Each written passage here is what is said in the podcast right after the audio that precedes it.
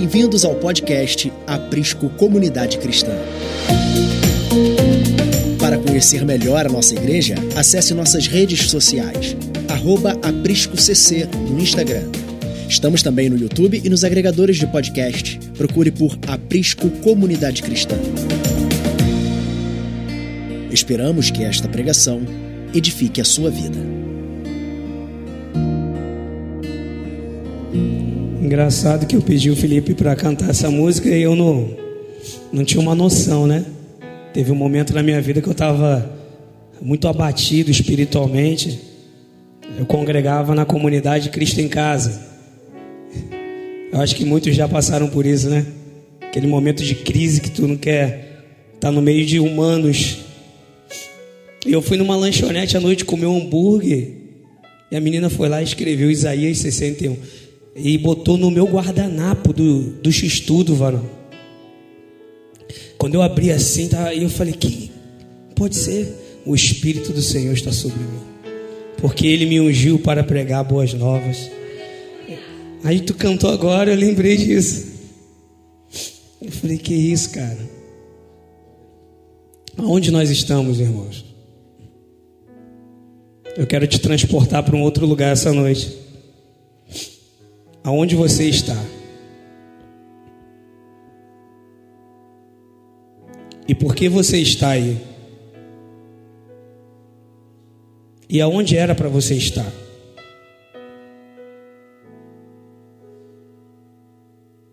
Aonde foi que nós nos perdemos do Senhor?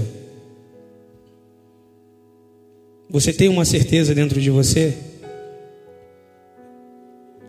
Xande estava falando dos jovens lá reunidos, desejosos, como Moisés estava de ver a face dele. Esse é o desejo que eu tenho dentro de mim todos os dias. Ainda que for para me morrer, eu quero ver a face dele.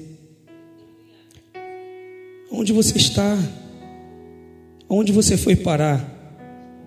Por que você foi para aí? Será que você está nele? Será que você está aqui hoje, nesse momento? Eu peço ao Senhor que você ouça uma voz aqui hoje, essa noite. E não seja a minha voz, mas seja a voz dele. Que todo filho conhece a voz do Pai, reconhece, consegue discernir a voz dele. Eu estava em casa e a Ana perguntou para mim: O que, que você vai falar hoje, pai? Eu falei: Ana, de volta para casa. para alguns, de volta para o propósito. Para outros, de volta ao jardim. Eu não sei o que, que aconteceu com a gente, que nós ficamos tão defeituosos como estamos hoje. Eu falava com o Felipe. Ontem aconteceu algo muito violento aqui. E a gente estava ali fora ali para não atrapalhar, para não inibir a movimentação que estava acontecendo aqui.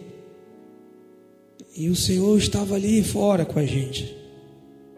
E o Felipe começou a ministrar sobre a nossa vida. Meu Deus. Eu falei, Vitor, aonde nós estamos, cara? Algumas semanas atrás o Everton postou uma palavra lá. Eu gosto muito de ouvir o Everton. Ele me passa muita simplicidade. Ele tenta falar as coisas de uma forma que todos entendam. Ele falou: Aonde ficou a última palavra, né? Que Deus liberou sobre a sua vida. Na hora eu me arremei, fui, né?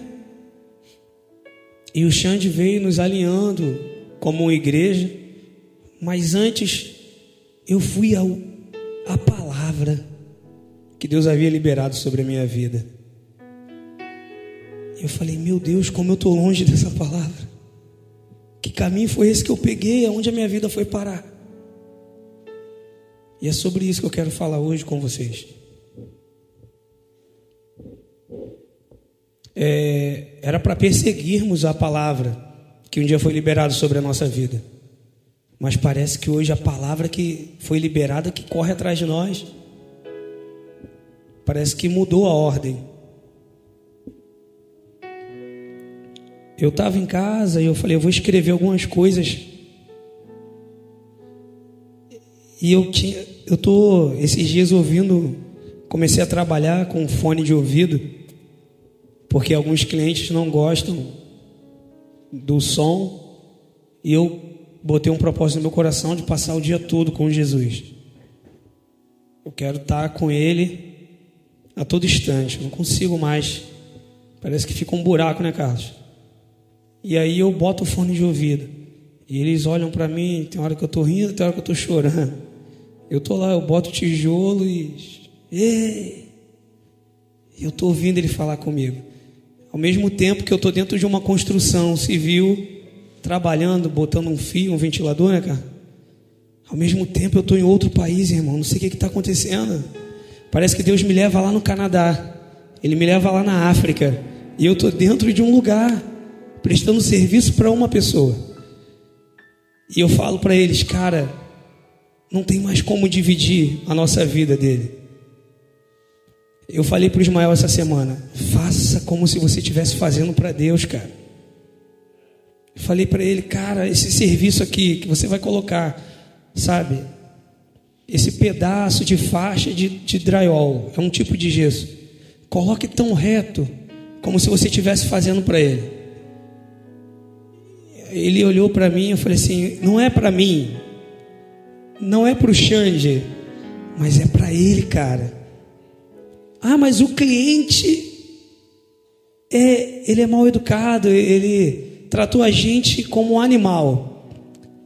Mas nós não estamos aqui por causa dele, mas porque o Senhor nos enviou até aquele lugar.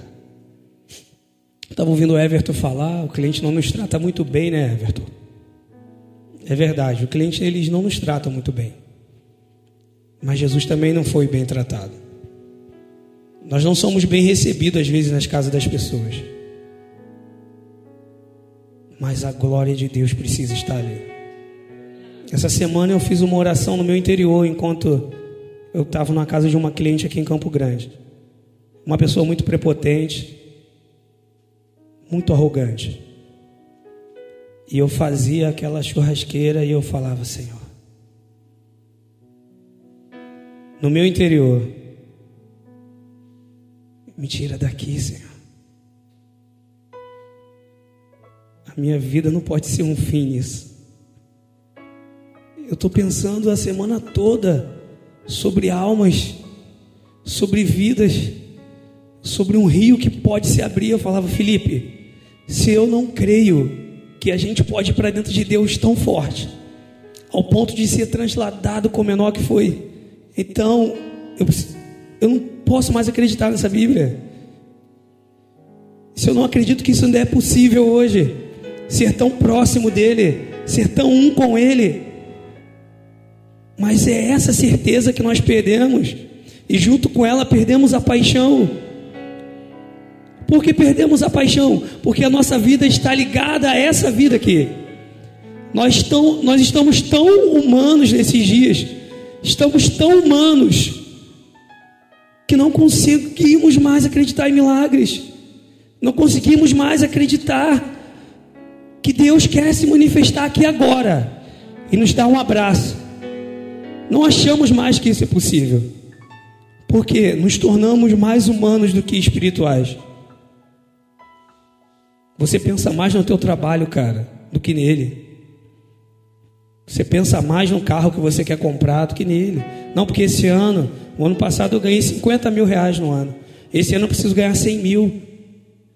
Essa é a verdade que está no teu coração agora. E aí você fala, eu não estou perdido não, cara. Todo domingo eu estou lá. Eu dizia meu oferto. Essa semana no PN a gente começou a dar aula, né? Eu não sei dar aula, eu falo, Bruno, me ajuda. De repente, cara, entrou um homem alcoolizado dentro do PN, cara. E eu falei, meu Deus, coisa maravilhosa. eu adoro isso. E ele começou, cara, e eu falando, eu falando, ele em cima do Bruno, com os olhos cheios de lágrimas, e eu falando, eu falando, e uma paixão tem me tomado esses dias, e eu falei, meu Deus, é agora que eu me perco da aula. Top 1, 2, 3, 4, irmão, e o céu está aberto. Você consegue ver? E as pessoas olhando para mim, um começa a chorar, o outro. Eu falei, querido, existe uma verdade aqui. E eu falei, a gente não é nem um mordomo infiel. Nós somos os fariseus aqui nesse lugar. Porque chegamos diante do Senhor assim, eu dizimo, eu jejuo duas vezes por semana, eu já não como mais nem carne de porco. Uau! Mas você está em outro lugar, longe dele. E de repente aquele homem eu falava sobre pecado e ser pecador. E parece que eu saí dali daquele lugar e ele gritou: Eu sou pecador. Eu olhei para ele: Eu também. Eu também. Uh! Eu falei, é isso. Aí o Ismael, cara, quase virou meme que tu fez agora, o que, que eu fiz? Ele, cara, gritou que era pecador e tu gritou também, cara. Eu falei, tamo junto, mano. Ah, mas se esse pecador hoje, cara, ouvir a voz certa, reconhecer quem chama ele, ah, tudo pode ser diferente. a nossa vida foi tomando um outro rumo, sabe? Eu falava isso com o Felipe. Tudo nos é lícito, né? Tudo nos é lícito, mas nem tudo. Esse tudo nos é lícito é um perigo, cara. É uma armadilha. Porque nós começamos a viver a nossa vida e fomos tirando Deus dela. Fomos tirando, tirando e tirando e nos tornamos independentes do Senhor. Tinha uma frase no, né, que era muito falada em 2006, 2008 nos congressos de adoração. O Judson falou essa frase e entrou dentro de mim. Independência no reino é morte. E até hoje eu lembro disso. E é o resultado do que a gente é hoje. Muitas das vezes, um grupo de mortos por quê? Só porque desejaram e conseguiram se tornar independentes de Deus. Hoje eu passo mal, alguém passa mal, eu já não me preocupo sobre fazer uma oração. Muitos de nós já nem oramos, porque eu tenho um plano de saúde, cara. Tinha uma operadora top, né, Fabiano? Que se eu ligar para ela no meio do trânsito, até helicóptero pode vir buscar. E aonde Deus ficou nesse lugar? Não, mas se faltar isso, eu tenho dinheiro para resolver. Mas se eu não puder chegar, eu tenho um carro que me leva lá. Mas se o temporal. Não, eu tenho uma casa. Aí o Felipe me fez uma pergunta ontem, a gente estava ali fora. Falei, William, Deus me perguntou qual era o meu mínimo. E ele contou uma história de uma pessoa que não precisamos falar quem é, que chegou para ele alguns anos atrás, né, meu amigo? Falou assim: o meu mínimo é esse aqui, ó. O cara tem uma condição muito alta, uma mansão, uma casa avaliada aí, mais de 15 milhões, com certeza. E aí ele falou: cara, isso aqui é o meu mínimo, sabe? Eu não quero nada além disso. sabe, Felipe, eu consigo viver bem com isso aqui. E qual é o seu mínimo?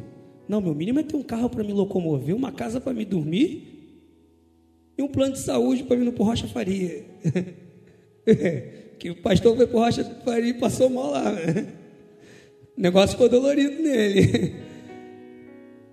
Mas de verdade, quem te disse que você tem que ter mínimo? Olha como nós chegamos diante de Deus. Olha! Olha como nós estamos doentes, cara. Chega diante de Deus e fala assim: Senhor, não quero muito, não, Senhor. Só isso, isso e isso. Quem te disse que você merece algum mínimo?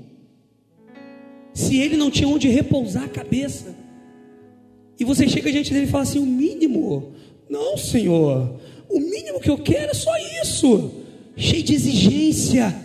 Quem é você? Não existe mínimo, irmão. Não pode existir um mínimo. A nossa dependência tem que ser totalmente dele. O nosso porto seguro tem que ser totalmente Ele. Não, porque eu, o meu mínimo é ter a minha empresa, é ter isso, é ter. Louco, você está perdido. Você está morto achando que está vivo.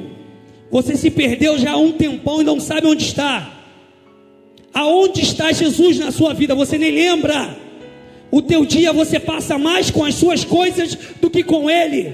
A tua vida tem mais a ver contigo do que com Ele. A tua vida aponta tudo: uma carreira bem-sucedida, uma faculdade, um bom trabalho, um bom salário. Só não aponta Jesus. Eles conseguem ver tudo em você, só não conseguem ver Yeshua.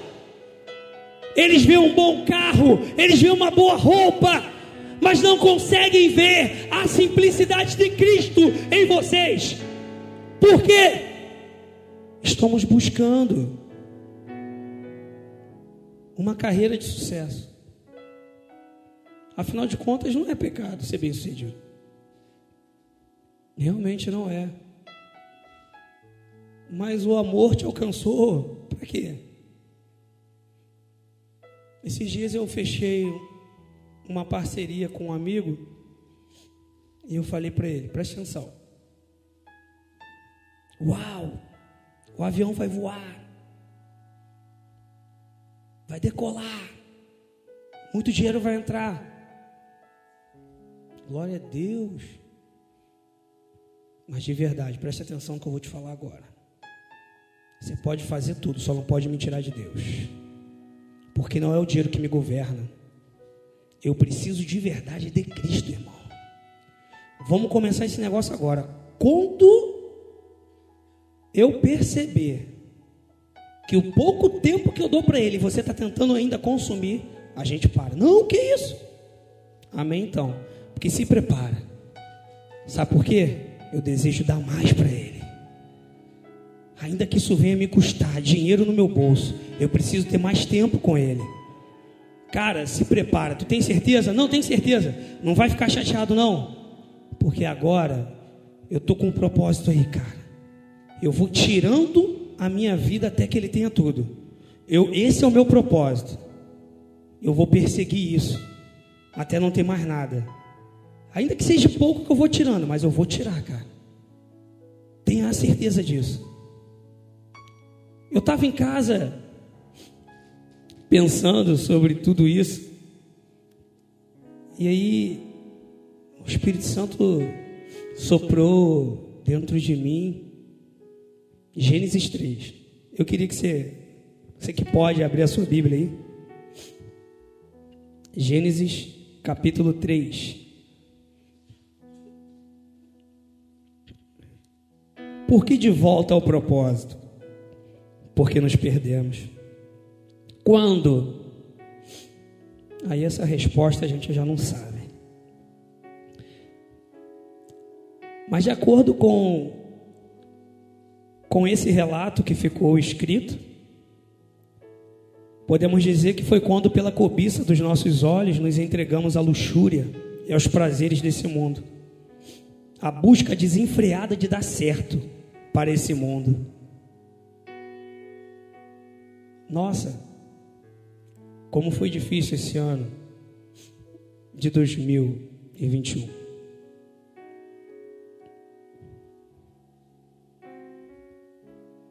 Foi um ano de muitas perdas, muitas retiradas do Senhor na nossa vida.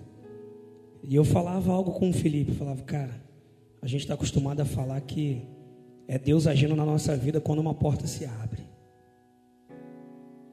Quando qualquer coisa vem que não é de acordo que vem agregar, somar e acrescentar, a gente na hora fala que é o diabo. Mas Jó não fez isso. Ele conseguiu entender que o mesmo Deus que dava a ele também tinha o direito e a soberana vontade de retirar a hora que ele quisesse. Então ele conseguiu glorificar a Deus quando ele recebia e quando era retirado dele. Mas por que a gente não consegue entender isso? E dissemos: não, não pode ser. Esse negócio deu errado, esse orçamento não fechou, esse cliente não pagou, ou esse dinheiro que eu ia receber eu não recebi. Só pode ser o diabo que está aprendendo isso. Será? Será? Você acredita de verdade? Se Deus governa a sua vida, como é que você está falando que foi o diabo? Deus também fecha portas, irmãos. Deus também tira o sopro de vida da boca das pessoas. Você sabia disso? E esse é o terreno mais perigoso que nós andamos. É estar aqui todos os domingos, ouvindo verdades e decretos do céu. E às vezes parecendo que não estamos entendendo, porque não desejamos mais, não acreditamos mais nisso. De dar uma resposta a todos que esperam, de alguma forma, que eu seja relevante, bem-sucedido para todo esse sistema desse mundo. Assim como aconteceu em Gênesis, quando a serpente mostrou muitas possibilidades de sucesso e de poder e de descoberta, nós não conseguimos dizer não e assim nos perdemos do que o Senhor havia preparado para nós. Gênesis 3, versículo 1. Coloca lá, João, por favor. Eu vou de acordo com a versão. Pode ser NVI? Tá lá? Tá ótimo. Vamos juntos. Ora, a serpente era o mais astuto de todos os animais selvagens que o Senhor Deus tinha feito. E ela perguntou à mulher: Foi isto mesmo que Deus te disse? Não comam de nenhum fruto das árvores do jardim? Versículo 2: Respondeu a mulher à serpente: Podemos comer do fruto das árvores do jardim. Mas Deus disse: Não comam do fruto da árvore que está no meio do jardim, nem toquem nele, do contrário, vocês morrerão. Perceba que já havia uma cultura sendo gerada sobre a vida de Eva e de Adão.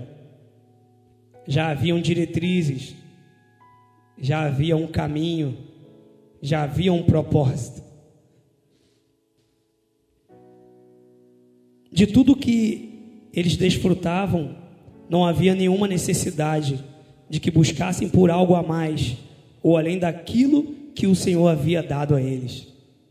E o Xande falou, eu fico até o último instante tentando conectar para ver se que a voz que eu estou ouvindo realmente é a voz de Deus e o que eu vou falar se realmente é o que Deus quer que eu fale. E aí o Xande começou a falar.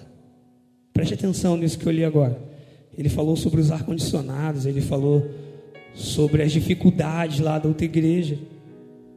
De tudo que eles desfrutavam lá no jardim, não havia nenhuma necessidade de que buscassem por algo a mais, ou além daquilo que o Senhor havia dado a eles. De verdade, do que mais precisamos? O Felipe colocou a mão dentro de mim ontem. E eu saí dali. Eu falei, meu Deus, cara. Como que eu posso estar diante de Deus? Dizer que eu sou um homem missional? Que Deus pode me enviar para onde for que eu irei? Se eu chego diante dele, falando, Senhor, no mínimo. Senhor, no mínimo. Eu não quero muito, não, Senhor eu não tenho mais querer. Eu sou um escravo de orelha furada. A minha vontade é fazer a vontade daquele que me resgatou do império das trevas para o reino do Filho do seu amor. É só isso. E se eu não tenho mais vontades, a minha vontade é fazer a vontade dele, cara. De verdade, do que mais nós precisamos do que mais você precisa. Mas o que chama a minha atenção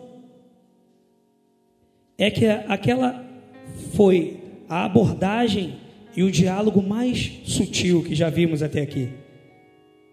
Com muitas possibilidades, que no todo não seriam ruins para Eva e Adão, mas aos olhos de todos teriam uma grande ascensão ela se tornaria como Deus, essa era a proposta. foi as palavras da serpente. Se você chegar para alguém que trabalha numa empresa, no regime CLT ou concursado, você falar para ele assim: Você quer se tornar diretor dessa empresa, Everton? Fala, claro. Você quer se tornar prefeito do Rio de Janeiro? Oh, aleluia. Governador, presidente do Brasil. Foi mais ou menos isso que a serpente fez. Presta atenção, Eva, se você comer, nada do que ele te disse vai acontecer. Pelo contrário, os seus olhos serão abertos e você vai criar possibilidades. Você vai ser como ele. Sabe por que ele não quer que você coma? Porque você vai conseguir discernir o bem e o mal. Infelizmente, após esse diálogo, vamos lá, no versículo 4, olha o que acontece. A serpente diz para Eva assim: quando você comer, os seus olhos serão abertos. O que me chama a atenção é que Eva ela mantém um diálogo com a serpente. Ela não empresta só os ouvidos, ela se rende a essa palavra. Lê comigo o versículo 4. Então a serpente disse à mulher: Certamente não morrereis. Agora, olha no versículo 5. Porque Deus sabe que no dia em que dela comerdes, se abrirão os vossos olhos, e sereis como Deus, sabendo bem o mal. Até esse momento, Eva não havia visto nada de tão atraente naquela árvore ou naqueles frutos como até esse momento. Mas o que me chama a atenção é que por meio de um diálogo, seus ouvidos são abertos e acessíveis a uma voz que não era a voz do Pai. Essa voz gera dentro de Eva coisas que até esse momento não existiam. Mas o que me chama a atenção também é que ela foi abordada, dirigida e direcionada por palavras, por uma voz que não era a voz do seu pai. Como estamos discernindo a voz do nosso pai e a voz da serpente hoje? Após esse diálogo, olha o que acontece no versículo 6. E viu a mulher que aquela árvore era boa para se comer. Uau! Até um certo momento ela tinha uma direção. E ela respondeu para a serpente: Eu não como porque o pai falou para a gente não comer. E ponto final. E depois, olha a resposta. E viu a mulher que aquela árvore era boa para se comer e agradável aos olhos, a árvore desejável para dar entendimento. Tomou do seu fruto e comeu. E deu também a seu marido, e ele comeu com ela. Então foram abertos os olhos de ambos e conheceram que estavam nus e cozeram folhas de figueira e fizeram para si aventais. Quando a voz do inimigo ganha lugar em nós, tudo é alterado. Eu falava com o Felipe ali antes da gente. Nossa, eu falava muito contigo, né, nessa pregação aqui. Toda hora eu falava, eu falava ali, mas é sério, gente tomando um cafezinho nos 10 minutos de intervalo. Aí ele veio com a merenda. Ele falou: tem uma merendinha aqui, um biscoitinho piraquê.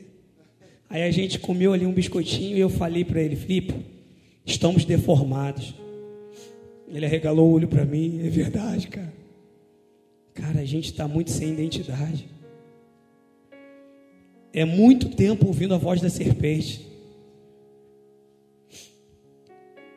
Nós vamos perdendo a identidade, perdendo, perdendo, perdendo, e vamos assumindo uma outra identidade. Porque o ser humano, ele é carente de identidade. Então, quando você perde uma, não se preocupe. É certo que você vai buscar uma outra identidade. Percebe isso? O ser humano não consegue viver sem identidade. Ele busca a todo tempo uma identidade. ele sempre está buscando algo. Já viu aquela pessoa que você segue no Instagram? Aí você fala, poxa, ela é muito legal, ela é muito moderna, ela é muito para frente. E você começa a querer fazer coisas como ela faz. Isso é normal. E eu posso te dizer que você é um ser humano. Você só está buscando aquisicionar ou adquirir coisas à sua identidade. Isso acontece com a gente a todo instante. Mas o grande perigo que Eva estava correndo era esse: de manter um diálogo, um relacionamento com quem não precisamos manter, ou melhor, não podemos manter. E ela foi adquirindo ali, com aquelas palavras, direções, ensinos foram entrando. E uma cultura que estava sendo gerada foi interrompida. No momento que ela tinha uma resposta para a serpente, ela deu. Após mais algumas palavras, ela já não tinha mais a resposta. Porque ela teve o coração dela arrebatado pela serpente. A voz da serpente entrou dentro dela e tirou ela do rumo, do propósito, do destino dela. E jogou ela em outro lugar. Então ela foi e comeu do fruto. Foi só isso, William, que aconteceu?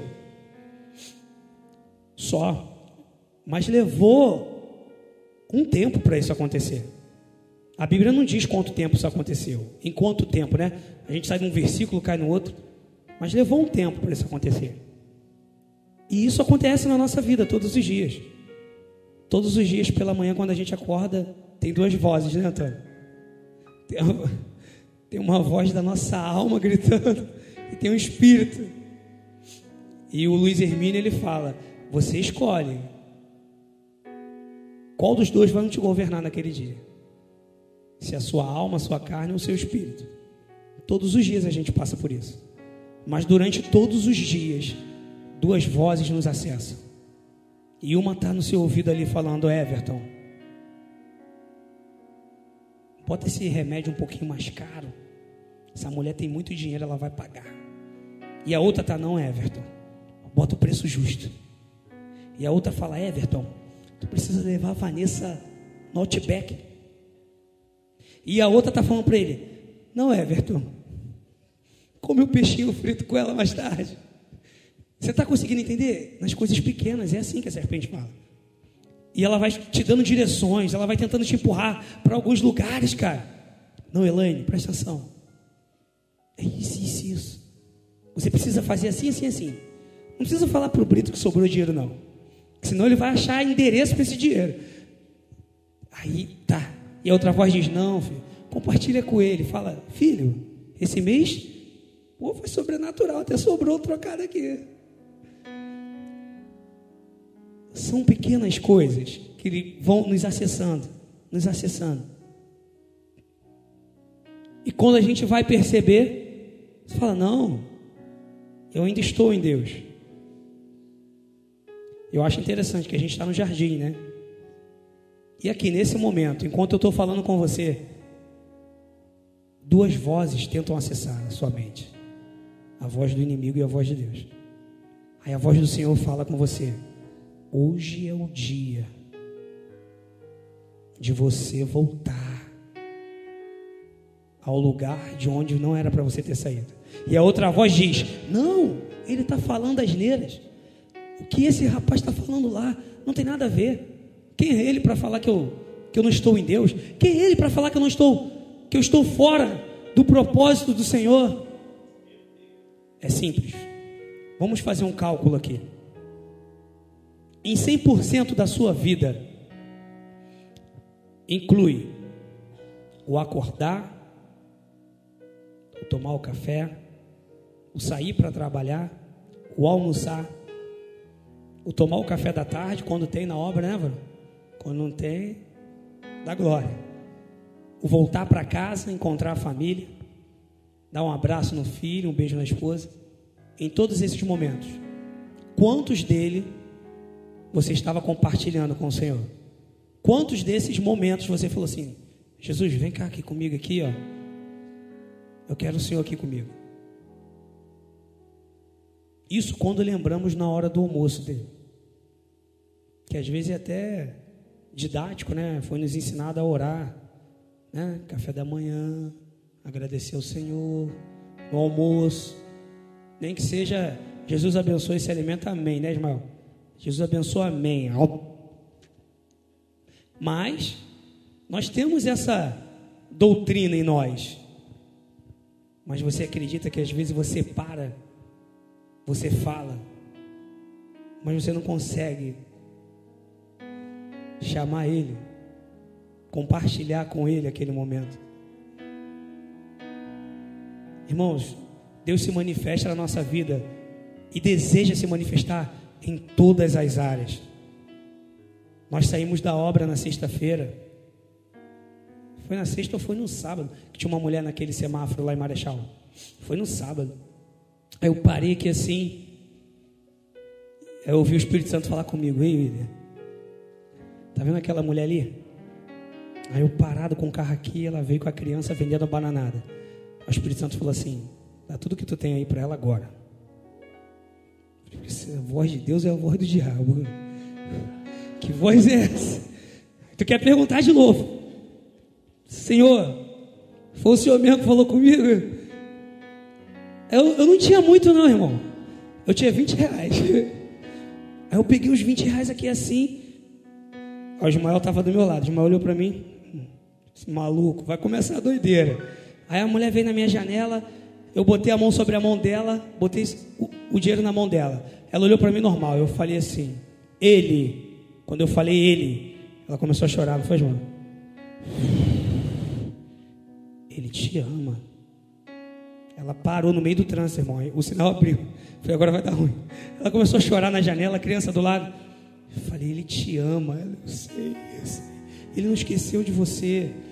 Eu, eu preciso sair com o carro agora. Ele está aqui. Eu deixei, eu, eu larguei a mão dela assim. Eu peguei o volante, eu fui saindo da estação de Marechal aqui, dobrar para a esquerda, pegar o viaduto ali de Bento Ribeiro. Falei, meu Deus, e agora? Eu olhei pelo retrovisor de Ismael, ela está lá no meio da rua chorando. Ela, mas não foi pelo dinheiro, foi porque ela conseguiu ouvir uma voz. E era a voz dele, do pai dela. Eu não sei quem ela era. Eu não sabia do que ela precisava. E de verdade, 20 reais não ajuda uma pessoa muito, não. Quase nada.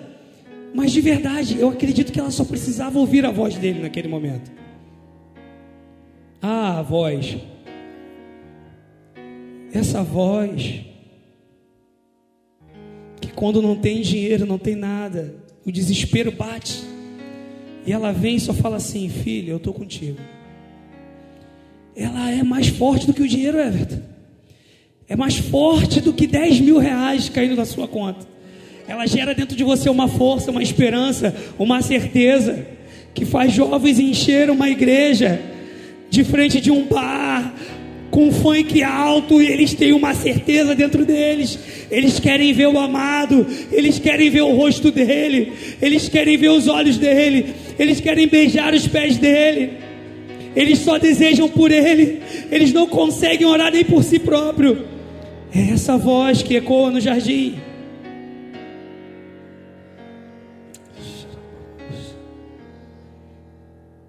Quando a voz do inimigo ecoa, os nossos ouvidos precisam estar atentos.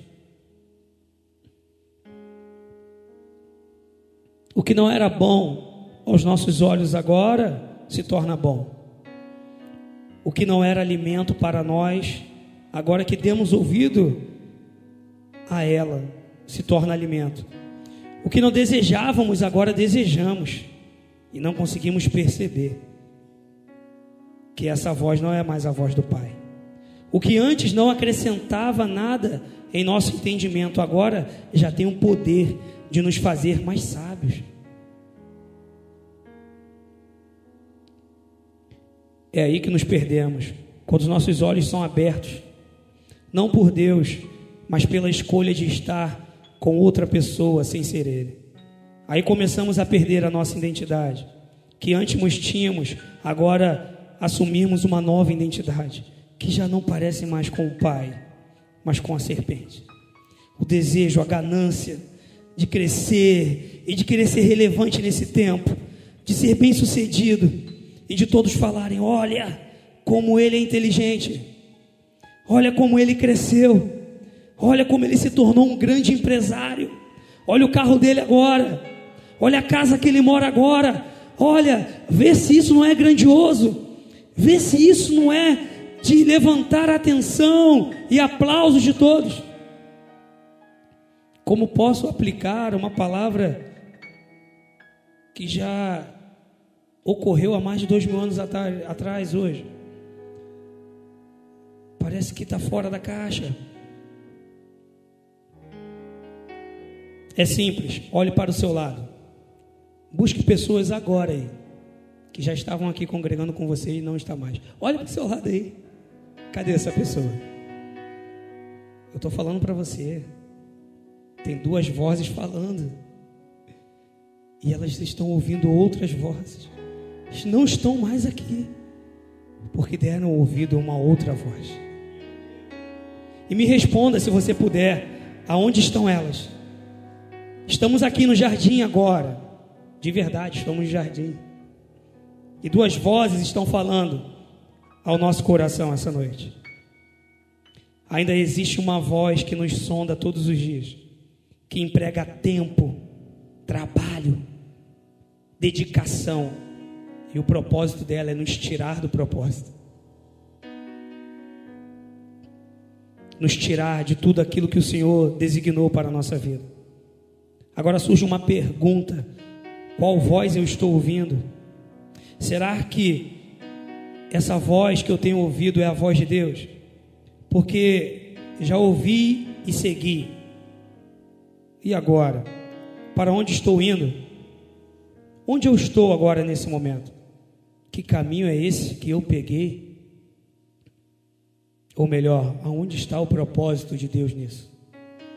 Versículo 8. Vamos lá. Vai, João.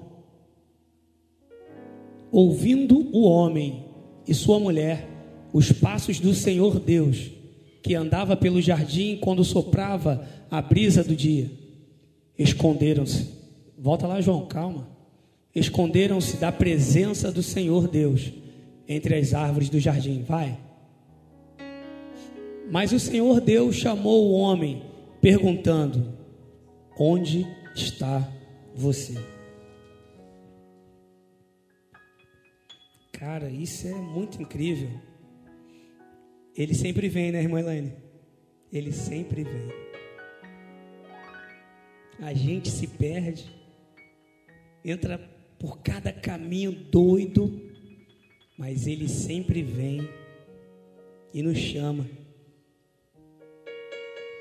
Aí a gente fica vivendo as nossas crises. Eu também, eu estou ficando muito parecido com ele. Eu tenho muitas crises. e eu fico em crise quando eu olho para pessoas que se converteram junto comigo e nem no Brasil mais estão. E eu começo a olhar para pessoas que se converteram muito depois de mim. E já foram até, já estão virando mártires. Uau! Aí eu pergunto: qual é o meu problema? Será que em toda a minha caminhada eu segui a voz certa? Será que em toda a minha caminhada, de verdade, eu fiz o que era para ser feito? Ou será que no meio do caminho, essa voz que falava assim, ó, ser bem sucedido não é pecado, Felipe. Ganhar muito dinheiro não é pecado. Olha, você tem talento para isso. E a gente foi, ganhou muito dinheiro, passou naquele concurso dos sonhos, entrou na empresa dos sonhos, assumiu o cargo que buscávamos. Uau! E aonde chegamos? A um lugar muito longe dele. E hoje nós estamos aqui. Uns têm um carro, outros têm dois, outros têm três. Uns têm um imóvel, outros têm dois, têm três. E aquela palavra que você perseguia no início, aonde ela ficou? Né?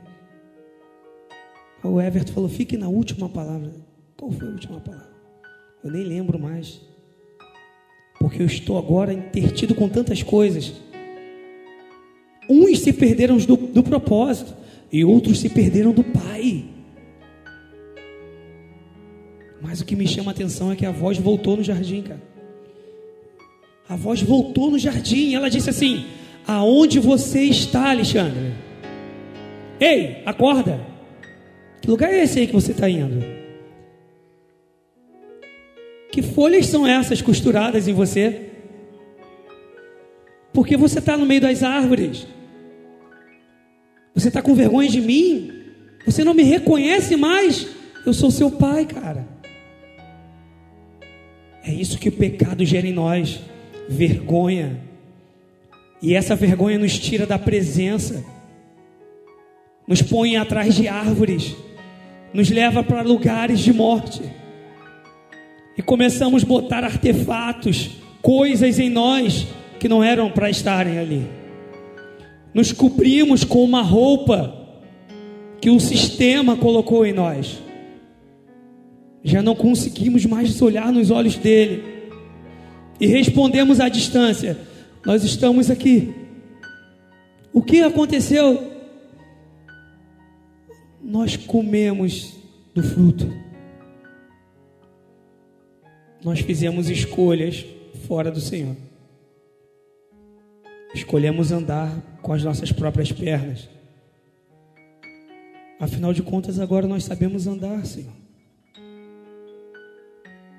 Assumimos o volante, a direção da nossa vida, e ela agora não é mais sua, ela é nossa. Então eu faço dela o que eu quiser, Senhor. Eu posso. Agora, Senhor, os meus pés me guiam para onde a minha mente me guia. Os meus olhos olham agora o que eu desejo. Mas, filha, a sua vontade não era fazer minha vontade, era. Mas agora eu descobri que eu também tenho uma vontade. Eu descobri agora que eu também tenho um, um desejo. Eu descobri agora que eu tenho um sonho. É isso. Esse sonho foi ele que te tirou do propósito. Que é isso, ele? Uau! O sonho que você tem te tirou do propósito de Deus. Ele te tirou do Senhor esse desejo de crescer, de ganhar muito dinheiro, de ser bem-sucedido. Ele te tirou do Senhor a gana, a vontade de dar uma resposta para sua família. Não, afinal de contas, se eu abrir mão de tudo para ser um filho apaixonado por Ele, que quer queimar por Ele nas nações, no Jardim Maravilha, isso não é relevante para minha família. Eles vão falar que eu sou maluco. Abrir mão de uma carreira, abrir mão de um curso superior, abrir mão, abrir mão. Você está falando que eu preciso abrir mão, é. O Evangelho é abrir mão da sua vida para viver a vida dele em você. Essa é a proposta. Deixar de viver a sua vida para viver a vida dele em você. Deixar de realizar os seus sonhos para realizar os sonhos dele com você. Essa é a proposta. Mas sabe qual foi o problema? Você começou a ouvir uma palavra de prosperidade você começou a ouvir o evangelho da prosperidade, o evangelho dos bem-sucedidos, o evangelho dos sonhos realizados. Ei, escute! O evangelho de Cristo é uma cruz do meu e do seu tamanho, mas que gera resultados sobrenaturais, que tem o poder de trazer a vida àquele que está morto, que tem o poder de fazer órfão filho e habitar em famílias. Esse é o poder desse evangelho. Muito mais do que viagens, do que o luxo.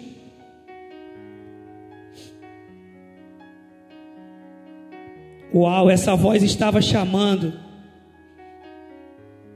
Hoje, filhos que se perderam com vergonha se escondem do Pai por causa do pecado. Já não mais está no lugar do encontro, no horário, não conseguem mais olhar nos olhos do seu pai. Mas ainda assim, Ele te chama, filho, aonde você está. Isso é poderoso demais. No versículo 10, vai lá, João. Versículo 10, segue dizendo: E ele respondeu: Ouvi teus passos no jardim, e fiquei com medo, porque estava nu, por isso me escondi. Vai, João. E Deus perguntou: Quem disse que você estava nu? Você comeu do fruto da árvore da qual o proibi de comer?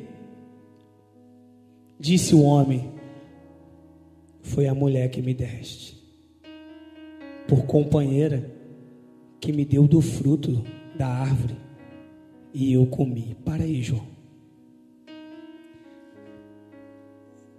Quando perdemos a paternidade,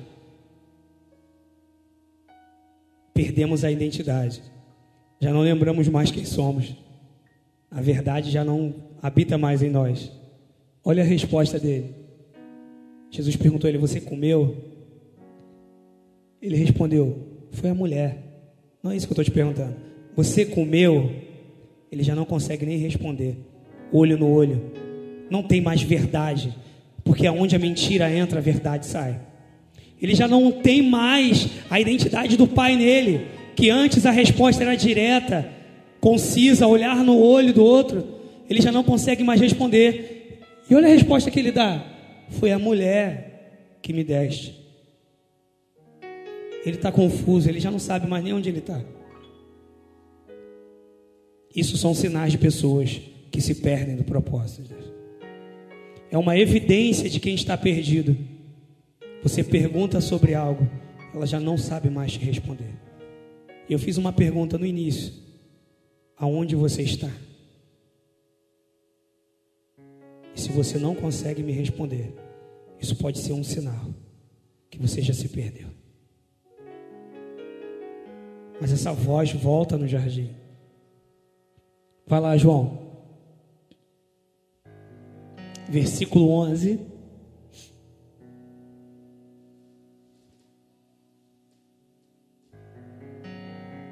Você comeu do fruto da árvore da qual o proibi de comer? 12, João. Disse o homem: Foi a mulher que me deste por companheira que me deu de comer do fruto da árvore e eu comi. Vai, João, 13. O Senhor Deus perguntou então à mulher: Quem foi que você, o que foi que você fez? Que foi que você fez? Respondeu a mulher: A serpente me enganou e eu comi.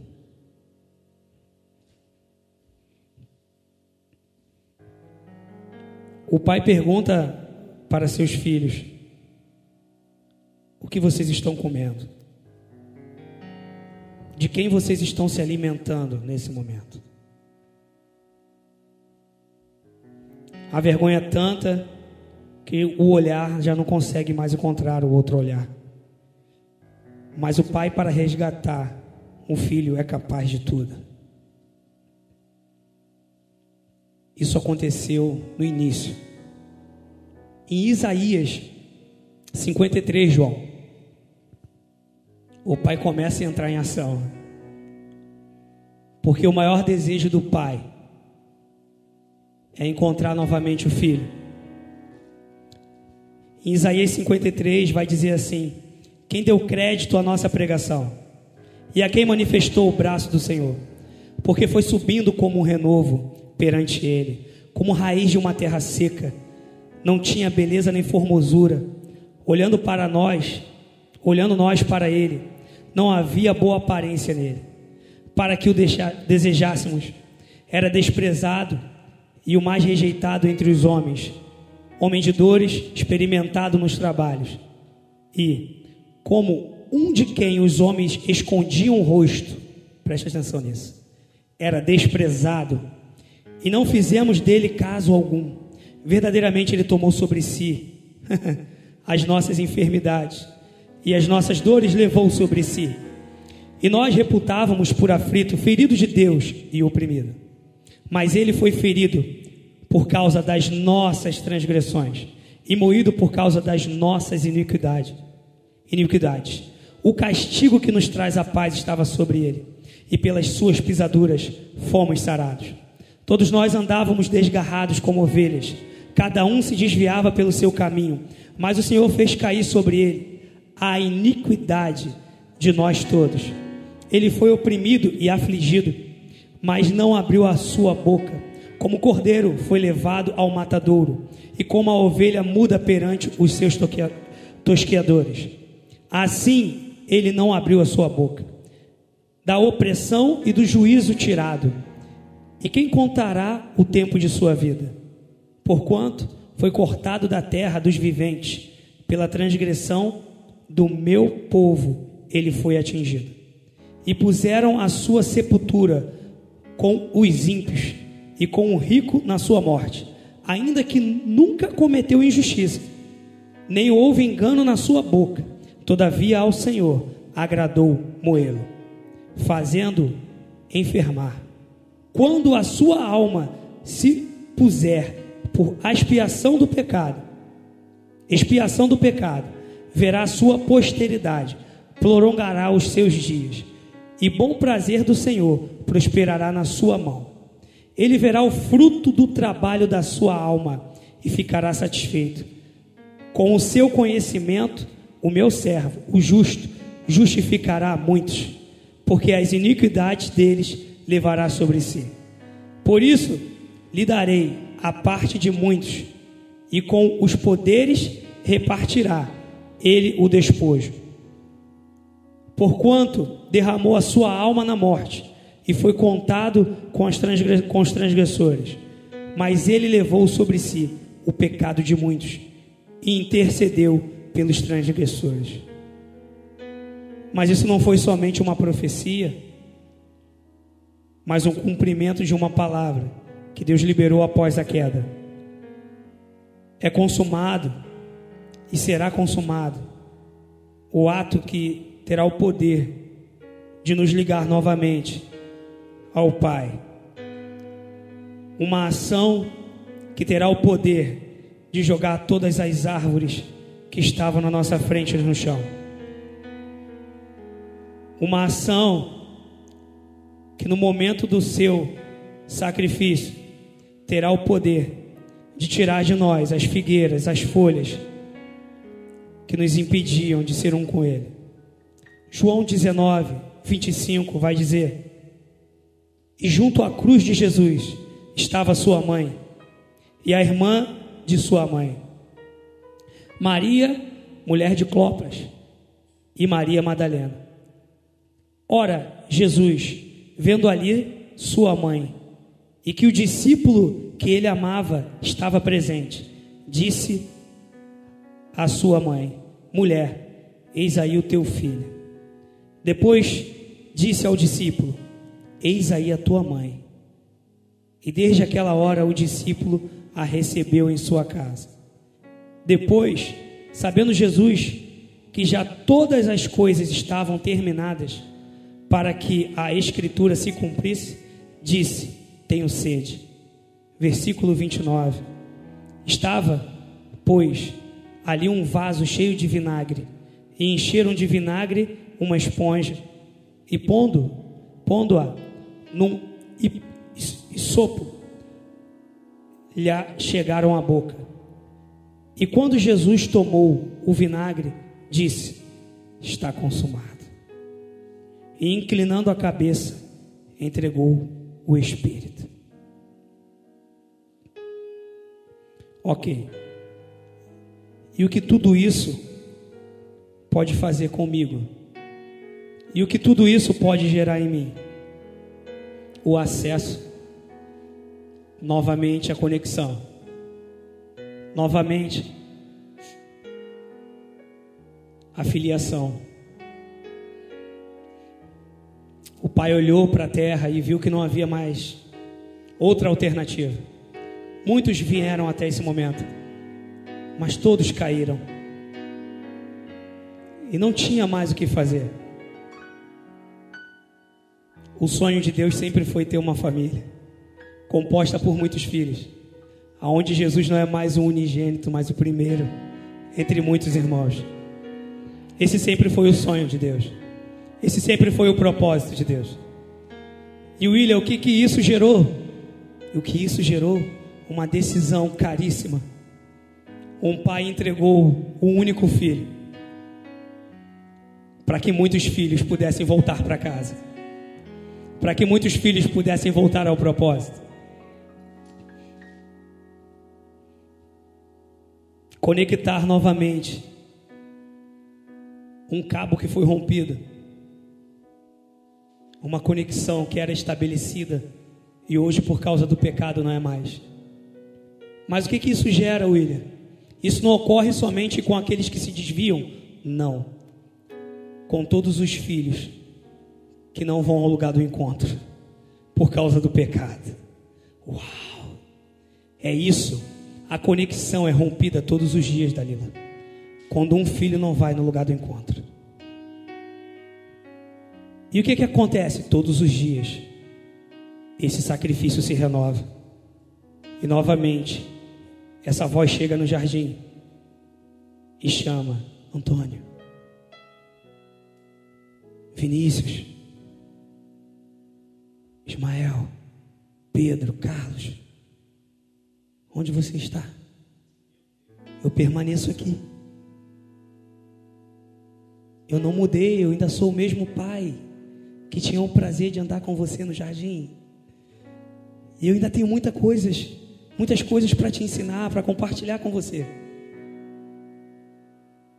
E você não vai no lugar do encontro. Hoje não deu. Mas como se renova a cada manhã essa misericórdia, na segunda-feira ele está lá de novo. Douglas, cadê você? No domingo você não veio, mas hoje, hoje você está aqui? E de repente surge uma voz: Pai, eu estou aqui, Pai. Eu estou sujo. Eu me desviei da Sua voz. Eu me perdi nesse caminho. Eu comecei a ouvir muitas vozes na minha cabeça. E eu comecei a me distanciar de você. Mas embora eu esteja lá todos os domingos e todas as quinta-feiras, eu abandonei esse lugar. Aonde eu sempre vinha aqui ouvir a sua voz. Aonde eu sempre vinha aqui receber o seu toque, o seu abraço. Mas agora eu vou lá aos domingos na esperança de ouvir essa voz. E Senhor, eu não sei o que acontece eu não consigo mais ouvir essa voz. Filho, não tem a ver com um lugar físico, tem a ver com um lugar espiritual. Esse lugar é um lugar espiritual, aonde eu comecei a compartilhar com você sobre o meu coração, sobre os meus pensamentos a seu respeito. E você, no meio da conversa, você saiu e você foi para um outro lugar e você se perdeu.